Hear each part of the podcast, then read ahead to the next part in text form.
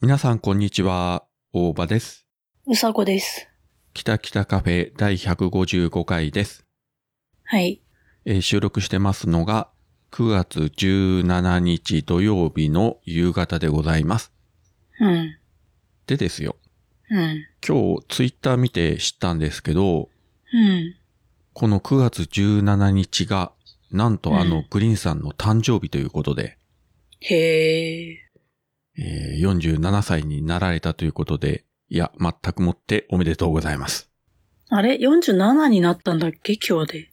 そうだっけそうそう、そっか。若いね。ていうか、うさことほぼ同い年よね。同い年、私2月生まれだからさ、学年で言えば1個下なんだよね、グリーンが。じゃあ、いいね、もう、後輩だから。そうだよ。うん。さんつけないよ。さんなと言われそうですがな。 めでたいお誕生日ということで、ね、美人の奥さんと可愛い息子二人に囲まれてですよ。うん。まあ自分とほぼほぼ一回りぐらい違うんですけれども、うん。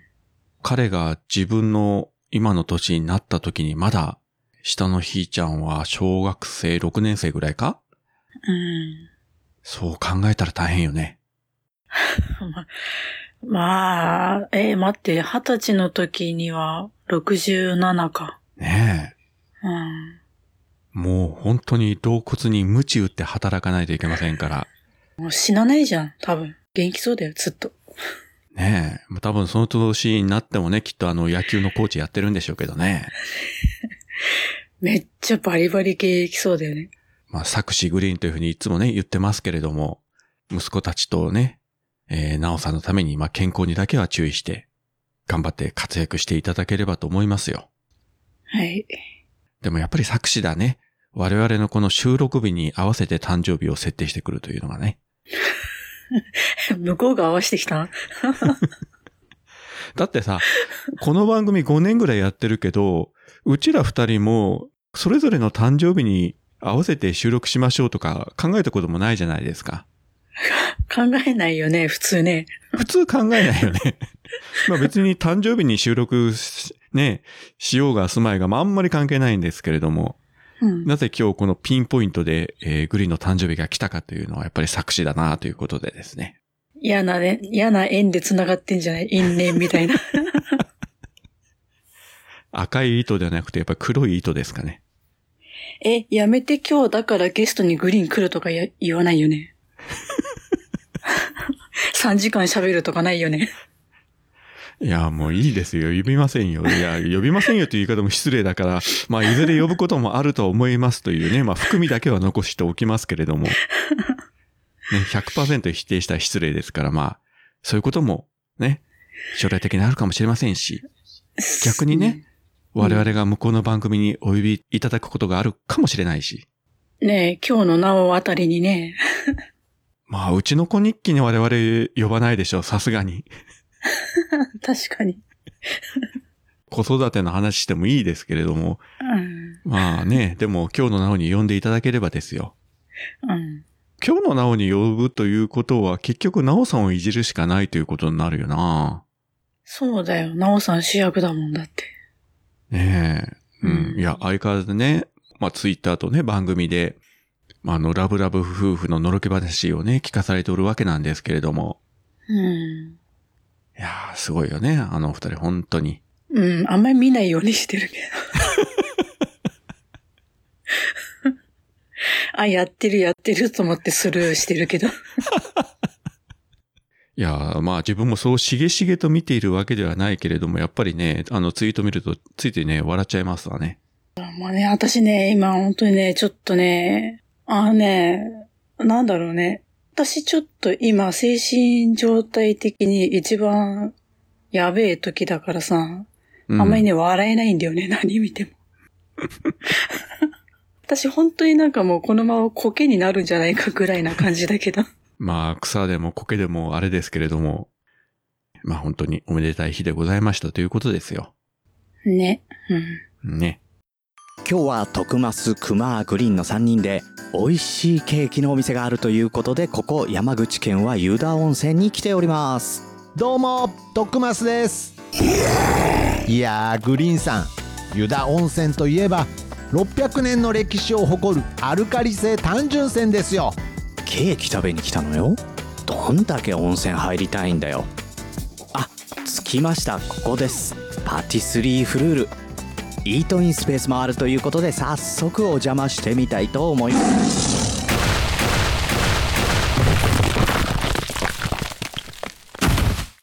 くふなんとなく気がついていたけどこれクマさんじゃなくて熊もまっしぐらな美味しいケーキ湯田温泉パティスリーフルール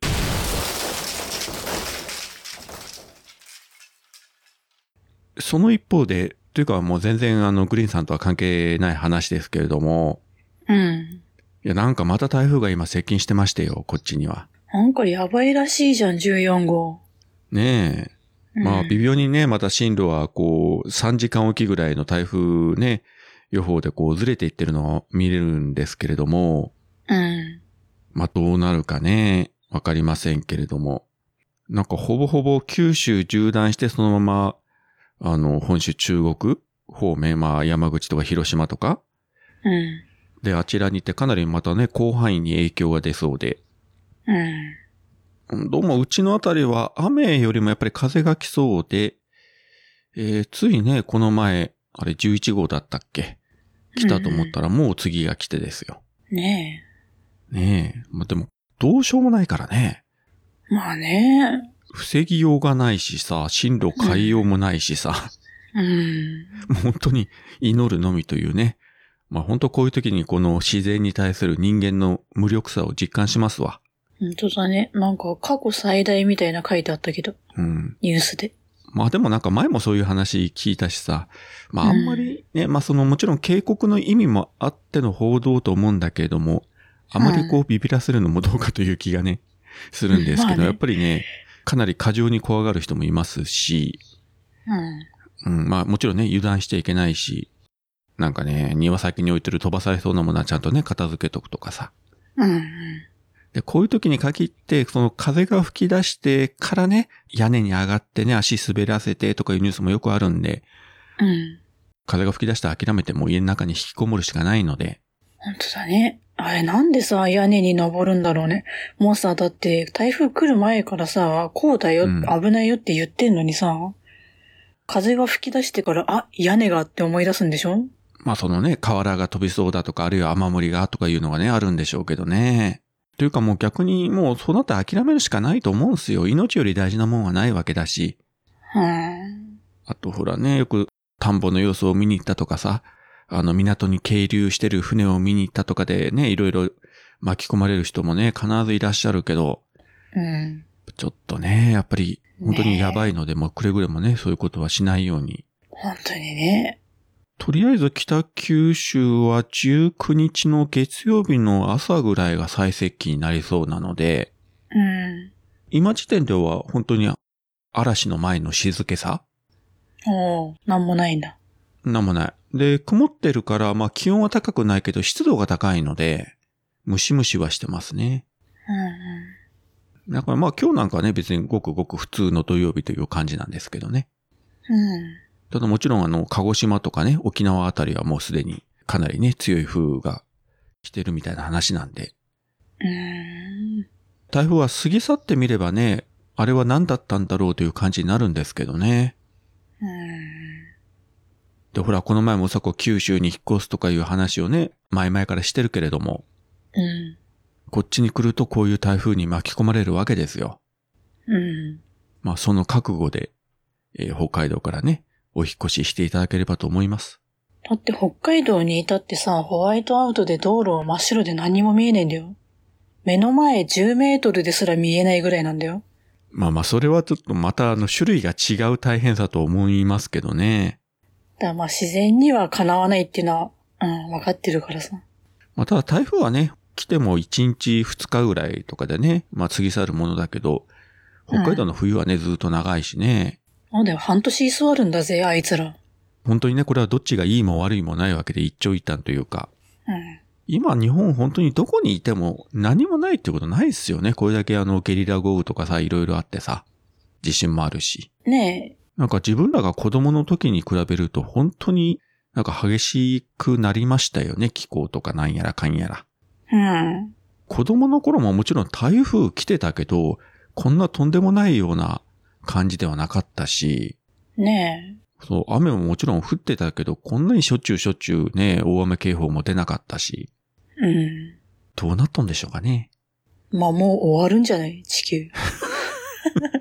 地球ごと終わるんじゃないうんまあまあ、それはまだ極端な話と思いますけど、まあこの程度で終わるんだったらね、 地球弱すぎるだろうと思いますけどね。いや、わかんないじゃん。うちらが知らないだけで地球の真ん中の、なんかあれが、わかんないじゃん。爆発の準備してるかもしれないじゃん。 またその漠然とした言い方。 真ん中のあれが爆発。真ん中のなんかあるじゃん。なんか、核みたいなところね。うん、まあありますけどね。はうい。ん。名前すら出てこないけど。 ざっくりしとるな。そうかこんなもんっすよ、私なんて。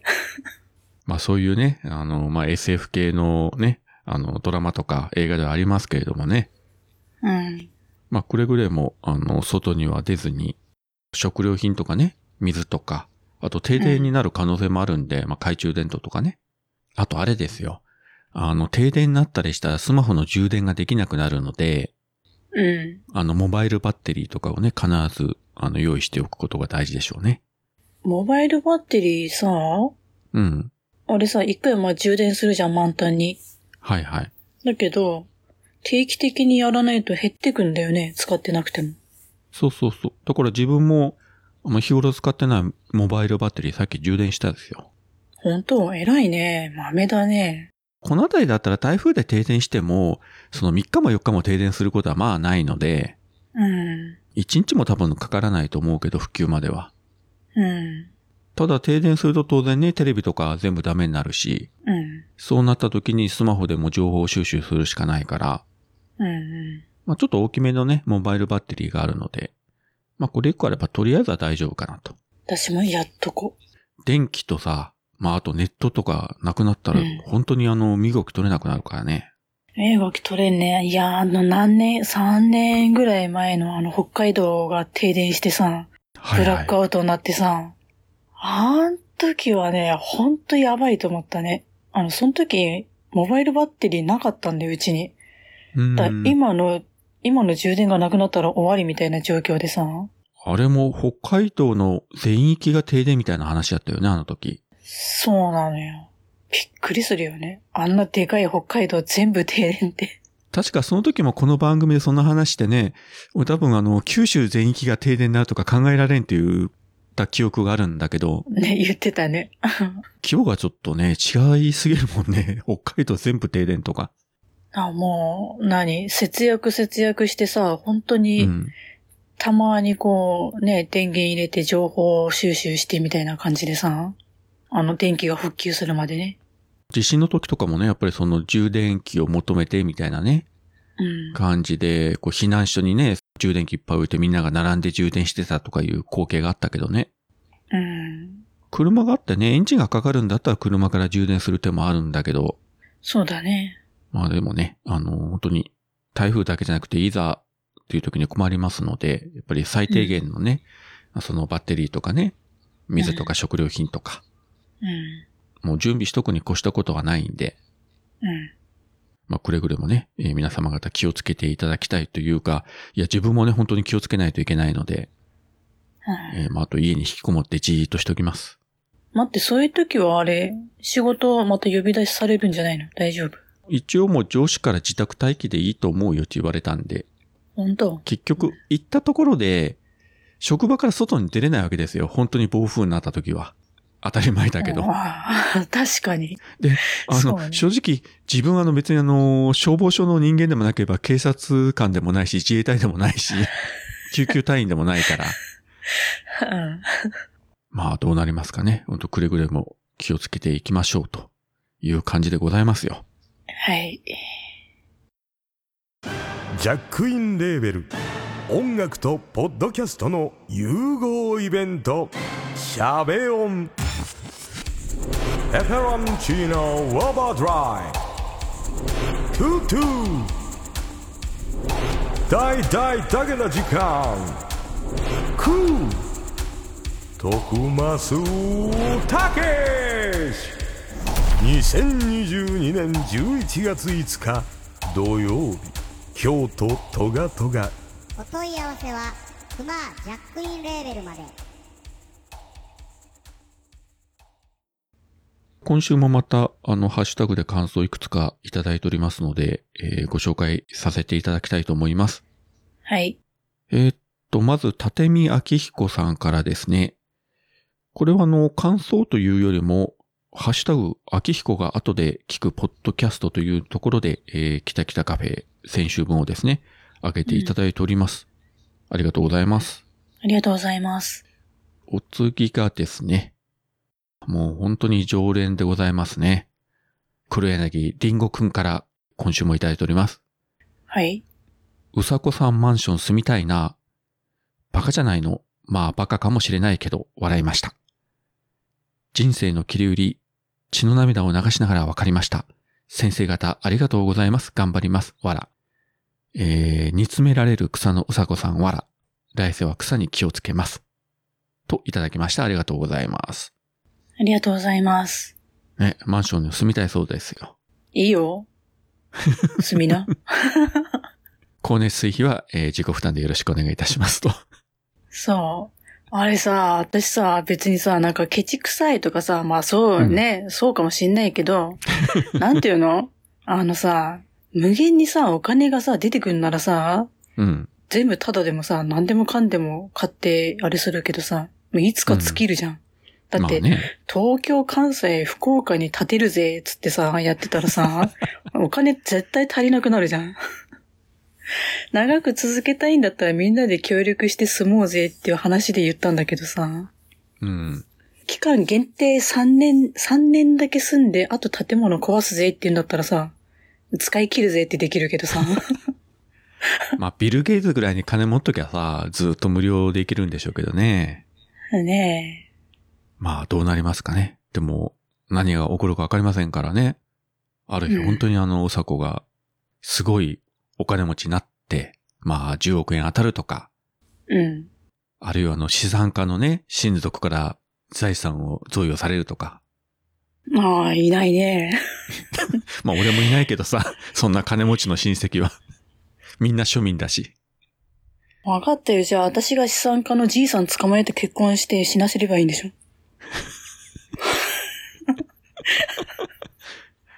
まあでもそういうのがさ、まあそういうのがって言ったら失礼だけど、まあそういう人が亡くなった場合、まず第一義的に疑われるのはやっぱり君だよね、まず。えそう、いや、私ほんと潔白だよ。こんなんでだってさ、捕まったらだってお金使えなくなるじゃん。もったいない。 何もしないよ。さあ警察がさ、この、ね、今回のこの音源を見つけてきて、君は、令和4年9月にこういうことを言ってるじゃないか、とね。いや、怪しだからい。やんない、やんないっつってんじゃん、警察の人。大丈夫だよ。私こんな毒吐いてっけどいいやつだぜ。根はいいやつなんだよ。ということだそうです。えーまあね、警察の皆様方、えー検察庁、裁判所の皆様方、一つ、えーうさこは白ということでよろしくお願いいたします。うん、だって捕まってる間だって、もったいないじゃん、その時間だってさ。YouTube も見れなきゃ、ツイキャスも見れないしさ、ライブにも行けないんだよ。バカじゃないの。なんか話小さいな、それ。え小さいけど、私にとっては重要なんだよ。まあそうでしょうね。えっと、お次は、芹沢智之さんから、えー154フレーバー。同じ内容でも文章だと分かりにくいが、音声だと話し方や声に気持ちが入るというのはとてもわかる気がする。後半でうさこさんが毒を吐きたくて吐いているのではないと、本心でないのを言った時に、噛んでしまったのは振りとオチがよくできていた。といただきました。ありがとうございます。ありがとうございます。前回噛んでましたね。いや、噛んでたのは、噛んでたけど、オチと振りがよくできてるっていうのをこう、冷静に言われるとなんかなんか、仕組んでやったみたいにね、思われるからね。あの、仕組んでないからね。うん。さすがにそこまでは狙わないよね。えこれ狙ってやってたら逆にすごいよね。まあ、狙わないというかね、狙えないというか、狙い、そんな頭ないしね。まあ、これがあの、作詞グリーンだったら狙ってやるでしょうけれども、まあ、天然うさこですから、そこまではないと。あ、あのね、あの、本当にこの番組はね、頭で思ったと同時に口が動くからね、何にも考えてないんだよ。頭で、一回頭で考えて冷静になって、この言葉を使おうっていう変換ができないからさ、そのままだからね、噛むんだよ。まあ、自分もそうだけどね。あのね、何度も言ってるように、この番組一切は打ち合わせなしに毎回やっておりますので、うん。もうあの、思いつきだけで、もう反射神経だけで喋っておりますので、本当だね。うん。それを聞いていただくリスナーの皆様方、本当にあの、心が広いなぁと、えー、毎週感謝しております。ね、みんな仏だよ。えー、次は古太郎さんからですね。うん。聞いていただいた番組のハッシュタグがずらずらっと並んでいる中に、キタキタカフェ入れていただいております。ありがとうございます。うん。これがですね、まあ、結構知ってる番組が多くて、うん。三国だが、結六、う不思議な、今日の名を、えー冬来、黒柳、昆虫、かっこ昔の放送回、うんというふうにね、いただいておりますね。すごいね。なんかみんな知ってる人たちの番組というのはね、なんかちょっと嬉しいですけれども。うん。まあ、ただ、昆虫がね、ちょっとしばらく更新が今止まってるのでね、うん。まあ、この先どうなるかあれですけれども。お次はですね、えっ、と、昨夜さんからですね、はい。えー、北北壁154、喋ってると人格が出る。気をつけないといけませんね。といただきました。ありがとうございます。ありがとうございます。昨夜さんの場合はね、別に全然いいと思うんですけどね、何言っても。ね、本当だよね。ねむ。しろ昨夜さんが私みたいに毒を吐こうが、みんな喜ぶんじゃないまあ、番組ではともかく、あの、ツイート見てたら時々、あの、毒吐いてるような時もありますけどね、昨夜さんも。ねねえ。ああいうところがいいんでしょきっとね。ギャップっていうかね。そう。そういうこと言わないような人がさ、うん。パッと毒を吐くとかさ。うん。あのーね、まあお仕事柄やっぱりね、きちんとしておかないといけない仕事じゃないですか、彼女の場合は。うん。で、そういう人が何かの表紙にこう、ポロッとね、ちょっと感情を見せたりとか、ちょっとこうね、うん弱みを見せたりとかさ、うん。ちょっとした時に、やっぱりね、こう、キュンとするわけですよ。うーん。で、それに、だいたい男はすぐ引っかかってしまうわけですよ。バカだね。なんかちょっとね、こう、弱音を吐かれると、俺に気があるんじゃなかろうか、みたいにね、すぐ男って考えるわけですよ。それはさ、誰でもそうだの。何私もじゃあ弱みを吐けばなんかそういう風に思ってもらえるってこといつもこの毒吐いてっけど、弱いとこ見せたら、ほろっと来る人もいるってことなの。まあ、いるんじゃないですかいや、わかんないですけどね。うん。ポロッとこう弱音を吐いてみて、相手の感触を確かめて、いけそうだったらガーッといくという感じでいいんじゃないでしょうか。うまくいくかどうかはわかりませんけれどもね。めちゃくちゃ、あの、本当に、本当にダメだよ、今。感触悪いよ。 あ、もう、はなんか本当ダメなんだろうなーっていうのがわかるんだけど、でも分かってても認めたくないみたいなさ、こあーう、なんと、こう何こうこの時を過ぎれば、過ぎるのを待とうみたいなさ、うんうんうん。うん、なんかいい時も悪い時もあるんだから、今悪い時なんだから待ってよみたいなさ、あるね。良くなるまで待ってよっていう。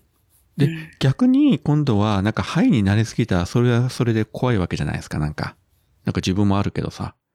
なんか逆に自分であのブレーキ踏まないとやばいな、みたいな。うん。まあお互いいい年なんで、ある程度は人生経験もありますし、ある程度ね、上も下も経験してきてるんで、まあなんとかね、自分の感情とこう、合わせながら、コントロールしながら、まあなんとかね、日々を過ごしてるわけなんでございますが。うん。えー、お次はアポロさんからですね。はい。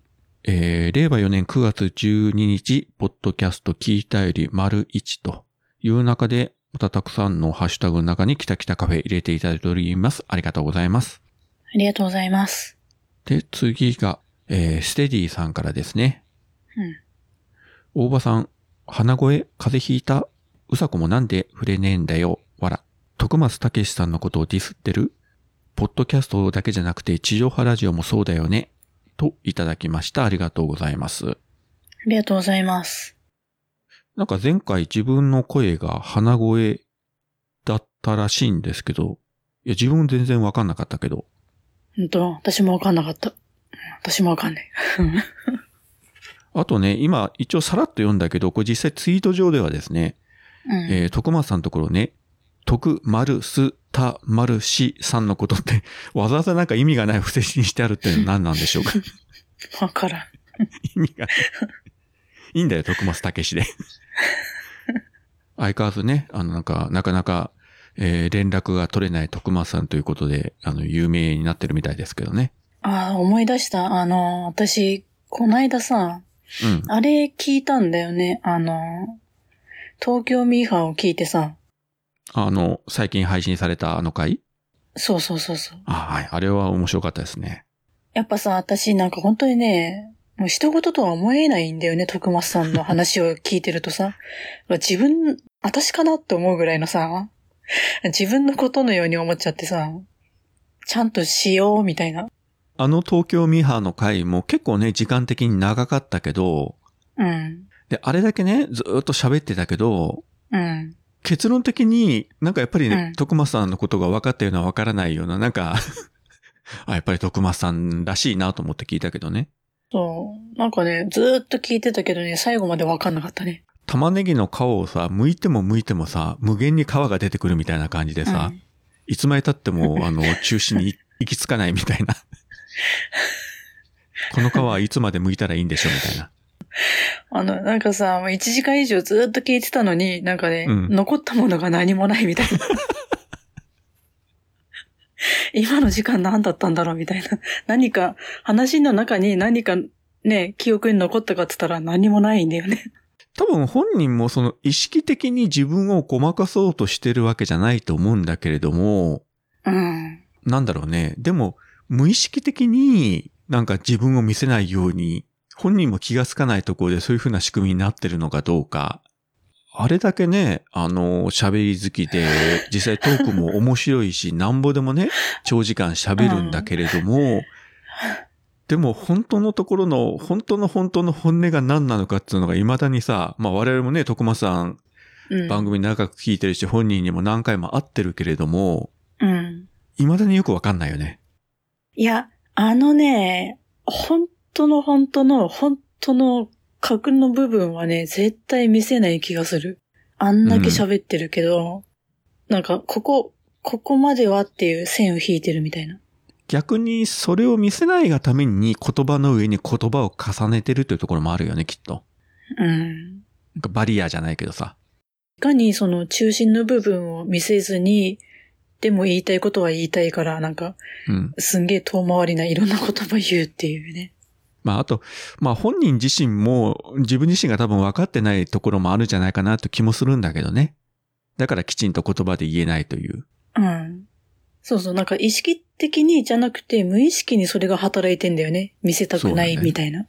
だからその無意識の深層心理を剥ぎ取った後に、残された徳松武史の真実というか本音というか中心というか、それは何なんだろうと思うけど、案外そこまでたどり着いても何もなかったりするかもしれないと。